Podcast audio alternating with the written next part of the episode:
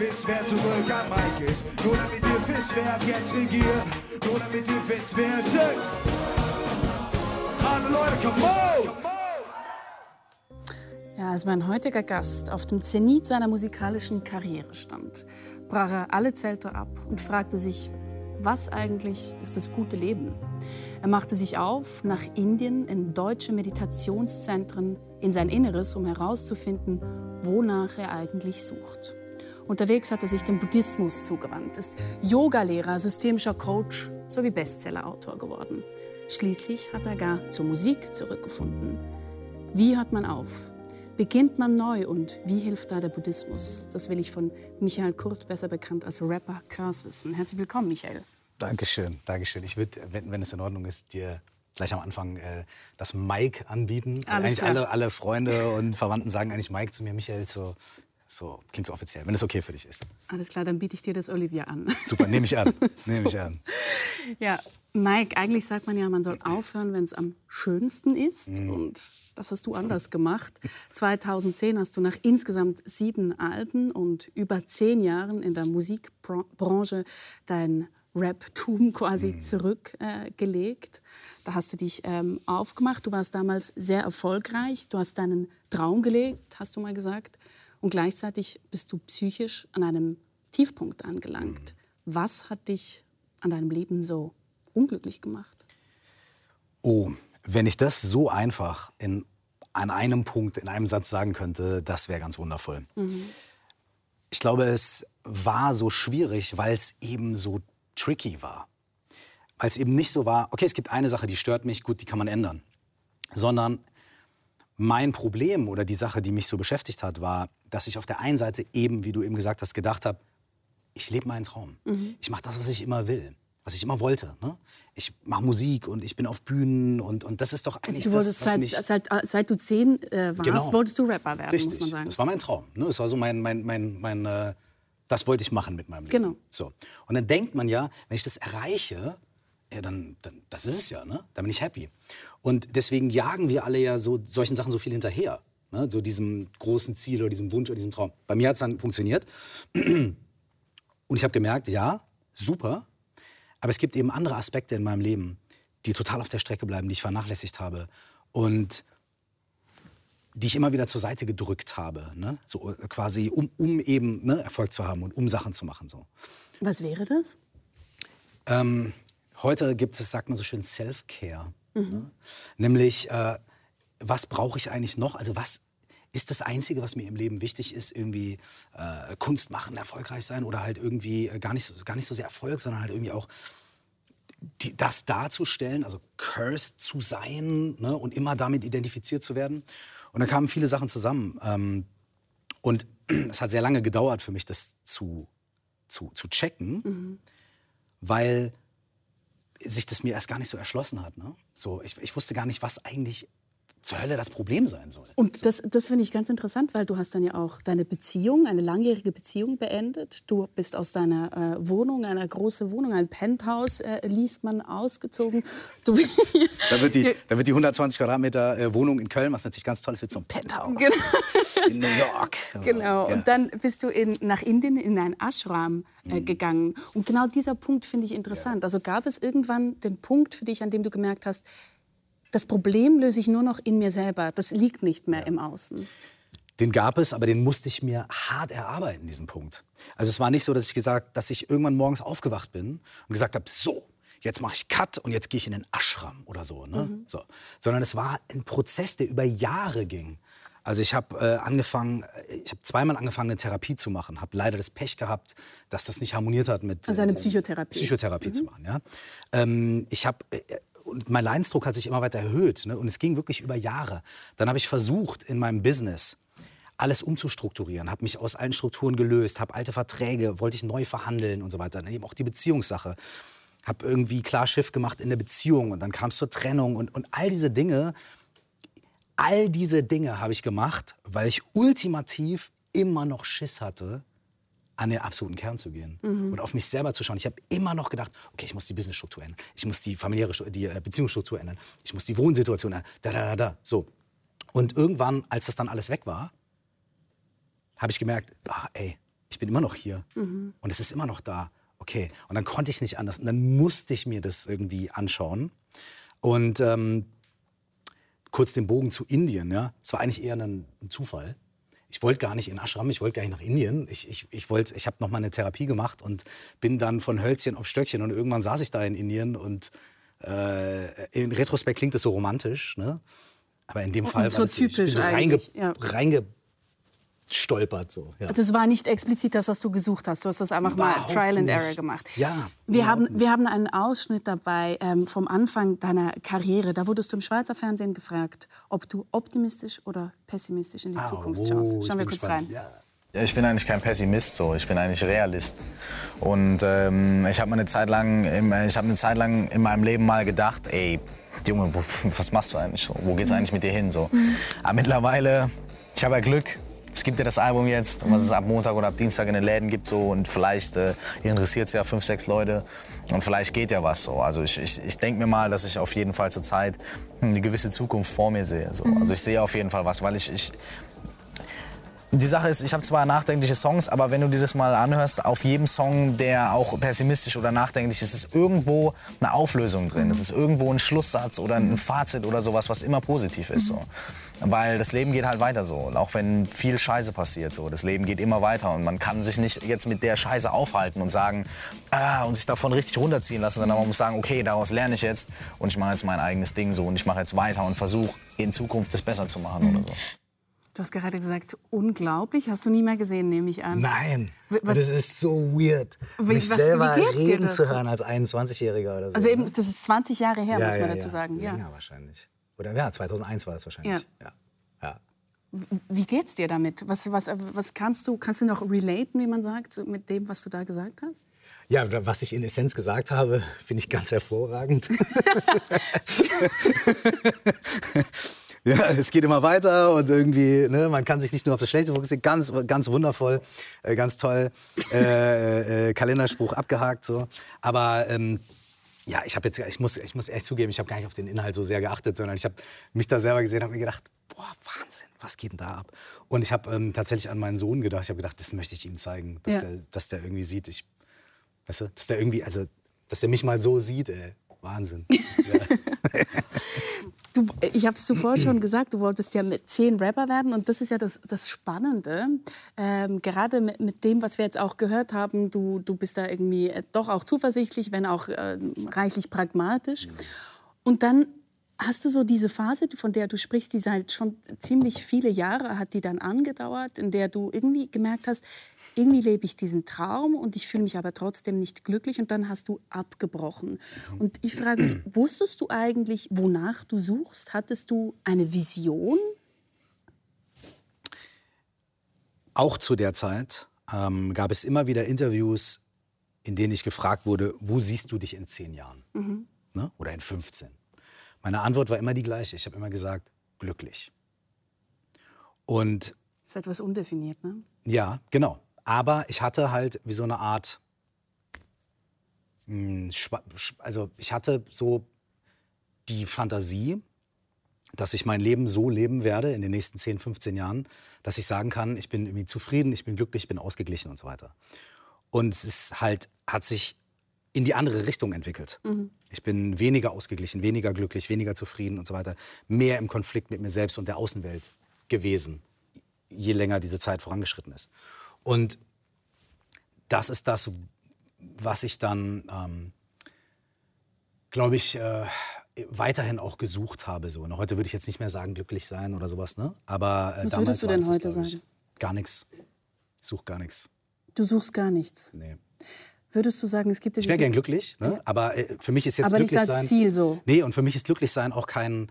äh, Ich glaube, also ich habe das Gefühl, dass Glücklichsein als permanenter Zustand sowieso in unserem menschlichen Leben überhaupt nicht funktioniert. nicht, ja, ja. also es geht nicht so. Ne? Deswegen, äh, äh, anstatt den ganzen Tag nur am Strand zu liegen und Margaritas zu trinken, und das macht auch unglücklich, dann, dann ist auch vorbei. Also ich möchte nicht konstant glücklich sein, sondern ich möchte mit dem Glück oder dem Nicht-Glück des Lebens ähm, mit mehr Entspannung und mehr Freude fließen können. Mhm. Das glaube ich. es gibt ja auch diesen Spruch, das Ziel ist im Weg. Und das kommt mir in den Sinn, wenn ich deinen. Äh, Ziel ist im Weg? Ja, genau. Ah, mhm. Weil du dieses Ziel hattest, Strapper zu werden, erfolgreich mhm. zu werden. Aber das war offenbar gar nicht, äh, da, damit bist du nicht angekommen, weil damit bist du unglücklich geworden.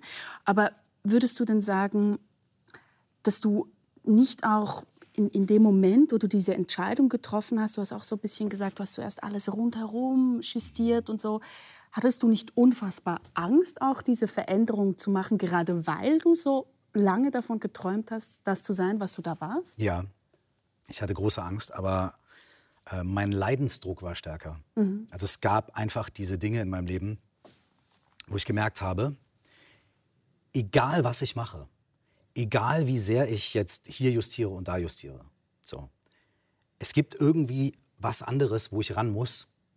Und wenn ich da nicht rangehe, dann wird mir das, auch wenn ich 70 bin, noch das Leben irgendwie vermasseln. Ich weiß nicht, ob du den Film Inception gesehen hast. Mhm. Ähm, in kurz geht es darum, dass dort jemand, äh, es geht ums Unterbewusste und um Träume. Genau. Und es gibt jemanden, der seine Mission, die er eigentlich machen möchte, nie erfüllen kann, weil es Teile in seinem Unterbewusstsein gibt, mhm. die ihn immer sabotieren. Und solange er sich nicht darum kümmert, wird, wird, wird auf den anderen Ebenen äh, wird es immer wieder stößt zu, immer wieder dazu mhm. ne, wird es immer wieder zu Konflikten führen und das ist was was, was mir in dem Moment halt einfach bewusst geworden ist. Natürlich hatte ich Riesenschiss, aber ich hatte weniger Angst davor, äh, meine Karriere zu verlieren mhm. oder halt mich halt in eine kleine Wohnung gezogen und dann habe ich halt keine, kein teures Auto gemietet, sondern halt ein gebrauchtes Auto gekauft. Das mhm. geht schon alles mhm. so. Ich hatte viel größere Angst vor dem, was mir begegnet, wenn ich hinschaue. Nicht, ja. Wenn mhm. ich hinschaue. Mhm. Also A, wenn ich es nicht tue und auch wenn ich hinschaue. Ne? Ja. Aber beides hat sich darum gedreht. So, das Äußere war dann irgendwann so, ja, ich habe schon Bock irgendwie cool in Urlaub zu fahren, aber es ist nicht das Wichtigste. Aber wie kommt man denn genau an diesen Punkt? Weil wenn, ich, wenn wir es jetzt runterbrechen wollen, du ja. hast trotzdem diesen Entscheid gefällt irgendwann. Ja. Wenn du einen Ratschlag auf einen Ratschlag runterbrechen müsstest, wie hört man richtig auf? Hm. Wenn du mir jetzt fünf bis sieben Sekunden Zeit gibst, ähm, ich würde gerne ernsthaft auf die Frage antworten, mhm. so gut es mir möglich ist.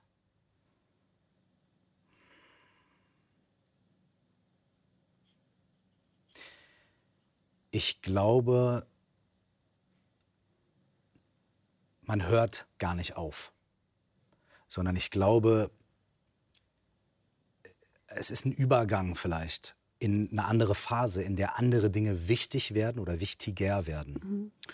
Und dafür muss man bestimmte Aspekte im Leben vielleicht abschließen oder auf Eis legen oder sagen, ich bin bereit, das zu riskieren, mhm. um etwas anderes vielleicht gewinnen zu können. Aber es ist kein, ich habe auch, zum Beispiel habe ich nicht aufgehört mit Musik. Ich habe aufgehört, Musik in der Öffentlichkeit darzustellen. Ja. Ich habe ja weiter geschrieben, ich habe weiter äh, gerne Musik gehört und so Aber weiter. Aber dich ne? gab es in diesem Sinne nicht mehr als die Kunstfigur Curse für die Öffentlichkeit. Richtig, das, ja. das gab es nicht mehr. Und das war auch kein Aufhören, sondern das war, in diesem Moment ist das nicht Thema, ja. sondern andere Dinge. Und, und, und ich glaube, und vielleicht ist das wirklich auch ein Schlüssel. Vielleicht ist ein Schlüssel auch, wenn man sich überlegt, es geht nicht darum, eine schwarz-weiß Ja-Nein-Entscheidung zu treffen, mhm. sondern es geht darum, Prioritäten oder Aufmerksamkeit zu verlagern ja. und, was, und andere, andere Wege zu gehen. Und diese Aufmerksamkeitsverlagerung hast du in deinem Leben ja auch so vollzogen, dass du unterwegs eben Meditation entdeckt hast für dich. Du hast auch den tibetischen Buddhismus entdeckt für dich. Du warst zuvor ähm, gläubiger Christ, jedenfalls mhm. Protestant. Warum glaubst du denn, hast du genau in dieser Tradition etwas gefunden, das du zuvor nicht hattest?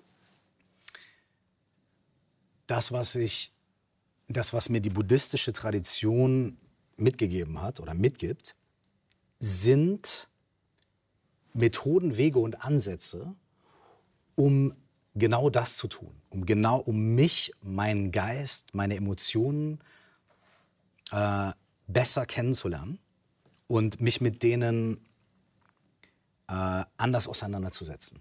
Und aber warum denn im, im Buddhismus? Was, Weil der Buddhismus bietet dir die entsprechenden Methoden. Ja? Ähm, ich bin ja auch so ein bisschen Unfallsbuddhist. Ich wollte ja gar nicht Buddhist werden oder so, sondern es war so, dass ich äh, während meiner Therapie äh, Meditation begonnen habe kennenzulernen, ne, durch meinen Therapeuten damals. Und der hat mich immer gefragt, ja, meditierst du? Und ich sage, ah, das mache ich mal, wenn ich 80 bin, weil da werde ich ja ganz, äh, da sitze ich ja dann nur noch, guck die Wand an, ja. Und dann habe ich aber äh, durch diese, diese Methoden etwas entdeckt, was ich vorher nicht kannte. Oder äh, mir wurde sowas in die Hand gegeben, wovon ich vorher eigentlich gar nicht wusste, dass es das gibt. Nämlich eine ganz konkrete Möglichkeiten und Methoden, ähm, mich selbst zu erforschen, mich selbst zu betrachten, meinen eigenen Geist, meine eigenen Gedanken, Emotionen, Gefühle und inneren Vorgänge zu betrachten und auch ähm, zu entwirren und dadurch gewisse Einsichten zu bekommen, eine gewisse Ruhe zu bekommen. Und das habe ich so vorher nirgendwo entdeckt. Das ist ganz spannend, was du sagst, weil ich habe hier eine, eine Wasserflasche dabei. Und ähm, Oh ja, mit Glitzer. It. genau. genau. Nicht Sand, Glitzer. Ja, es ist Glitzer drin. Und zwar, um zu illustrieren, was man eigentlich der Meditation auch nachsagt, nämlich eine Klarheit der Gedanken, was du jetzt gerade auch gesagt hast. Äh, wie hier im Wasser die Partikel schwimmen und bei Stillstand setzen die sich wieder, so wie man sagt, von Gedanken, wenn man genug meditiert. Aber der Witz ist ja, ob Die es sind noch still einerseits wichtiger. Punkt genau aber man kann es ja noch weiter treiben man weiß nicht sind die Gedanken jetzt quasi ruhig oder ist es Stillstand also was unterscheidet eigentlich Stillstand von dieser meditativen Ruhe Also, das ist ja nur, es gibt viele Arten von Meditation. machen wir noch mal Und das, was du hier beschreibst, ist eine Art von Meditation. Und das ist die Art von Meditation, mit der du am Anfang beginnst. Und das erkläre ich ganz kurz. Das ist der Geist normalerweise. Ne? So. Mhm. Und dann kannst du gar nicht durchgucken, nur so, ah, und du versuchst dich an Aber er einem... glitzert schön. Aber es sieht total schön. Aber das ist ja der Punkt. Oh, ich habe so viele Gedanken, ich habe so viele Emotionen und ah, und ich jag dem nach und ich Super. jag dem nach und super geil und oh, oh, oh, oh, ne? So.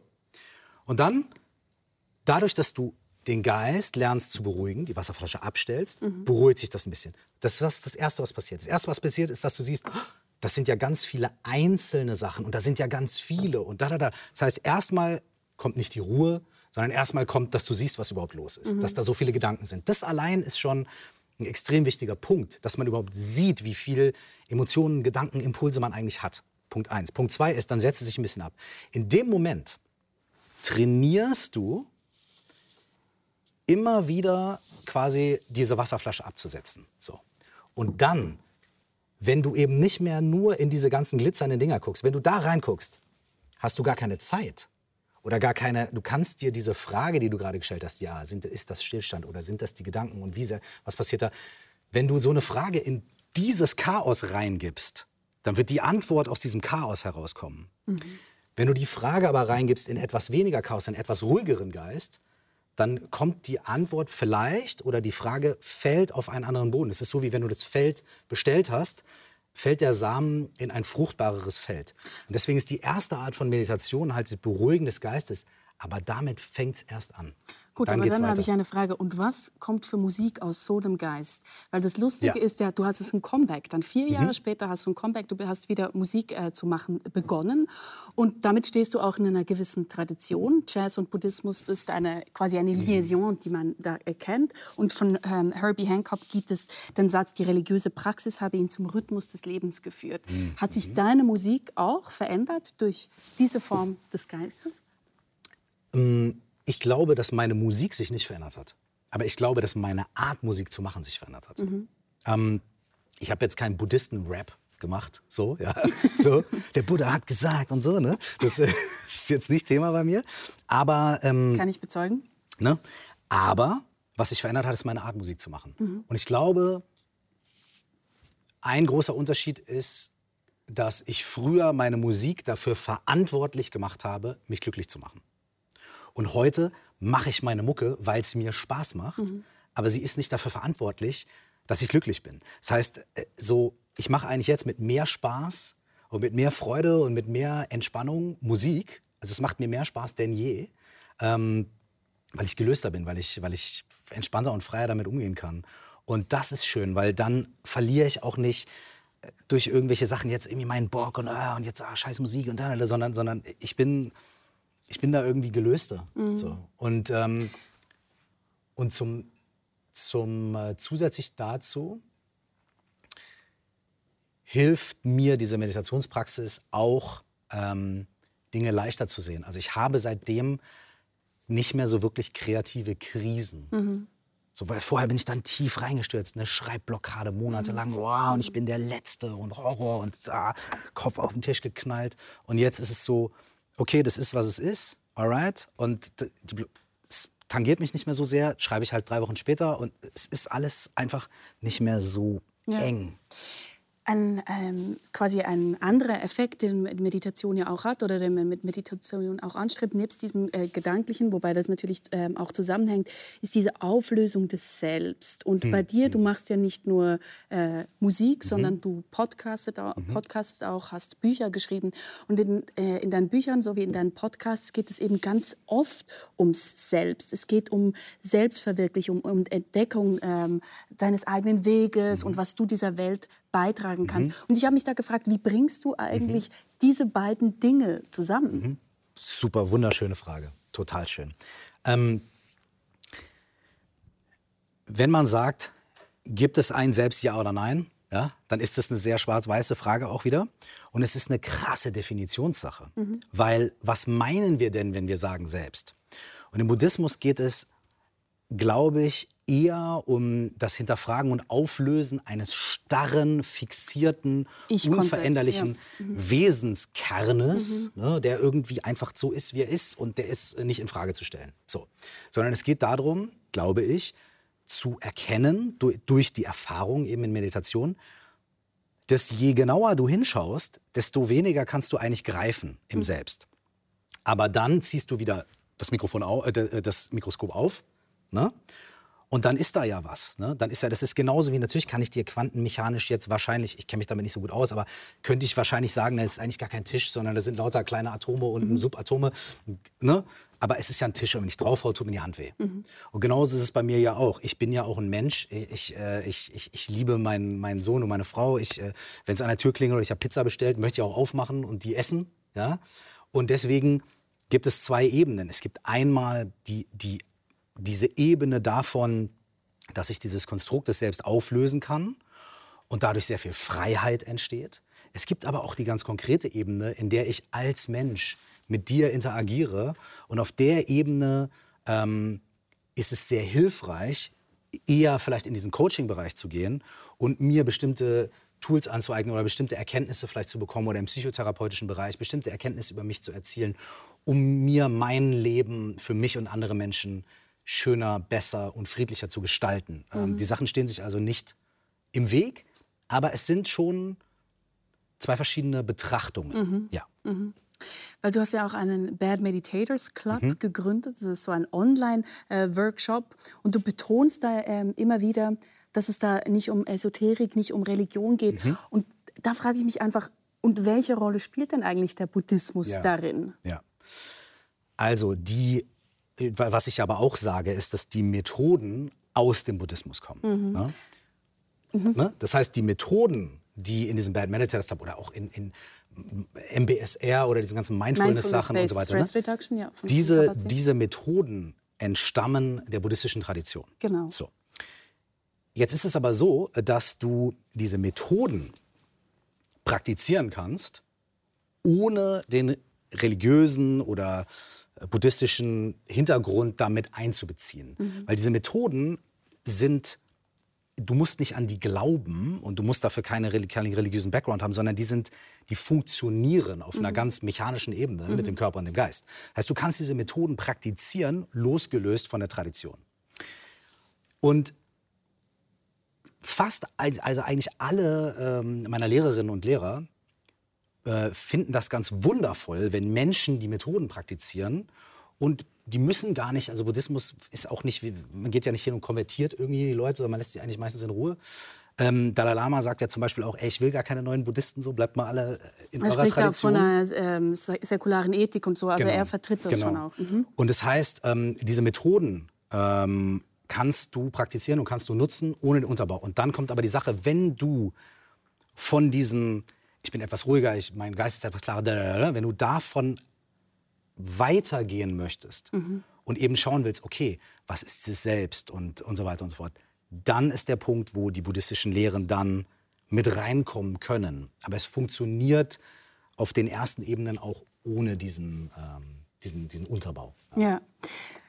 Da, da, würde ich gerne noch äh, gerne. etwas nachfragen, weil das ist etwas, wir sind schon äh, bald am Ende äh, des Gesprächs, aber genau das macht mich auch irgendwie so, so ein bisschen stutzig. Und Mhm. ich spreche da vermutlich auch als Religionswissenschaftlerin, weil ich mir einfach denke, und man sieht es auch genau bei diesen MBSR, Mindfulness Stress, äh, Based Stress Mhm. Ja. Reduction, dass es für Manager verwendet wird, um mehr Effizienz zu erzeugen Ja. und so weiter. Ja. Also es wird da eigentlich eine religiöse Tradition, würde ich jetzt mal sagen, ähm, ähm, ausgehöhlt und dann wird, werden nur noch diese Elemente, die quasi rational sind, übernommen. Das hat auch seine Geschichte, d- deshalb gilt der Buddhismus äh, im Westen auch eher als Philosophie. Man hat immer das Gefühl, das ist die rationale ähm, Religion sozusagen, genau weil man nur einen Fokus darauf hat.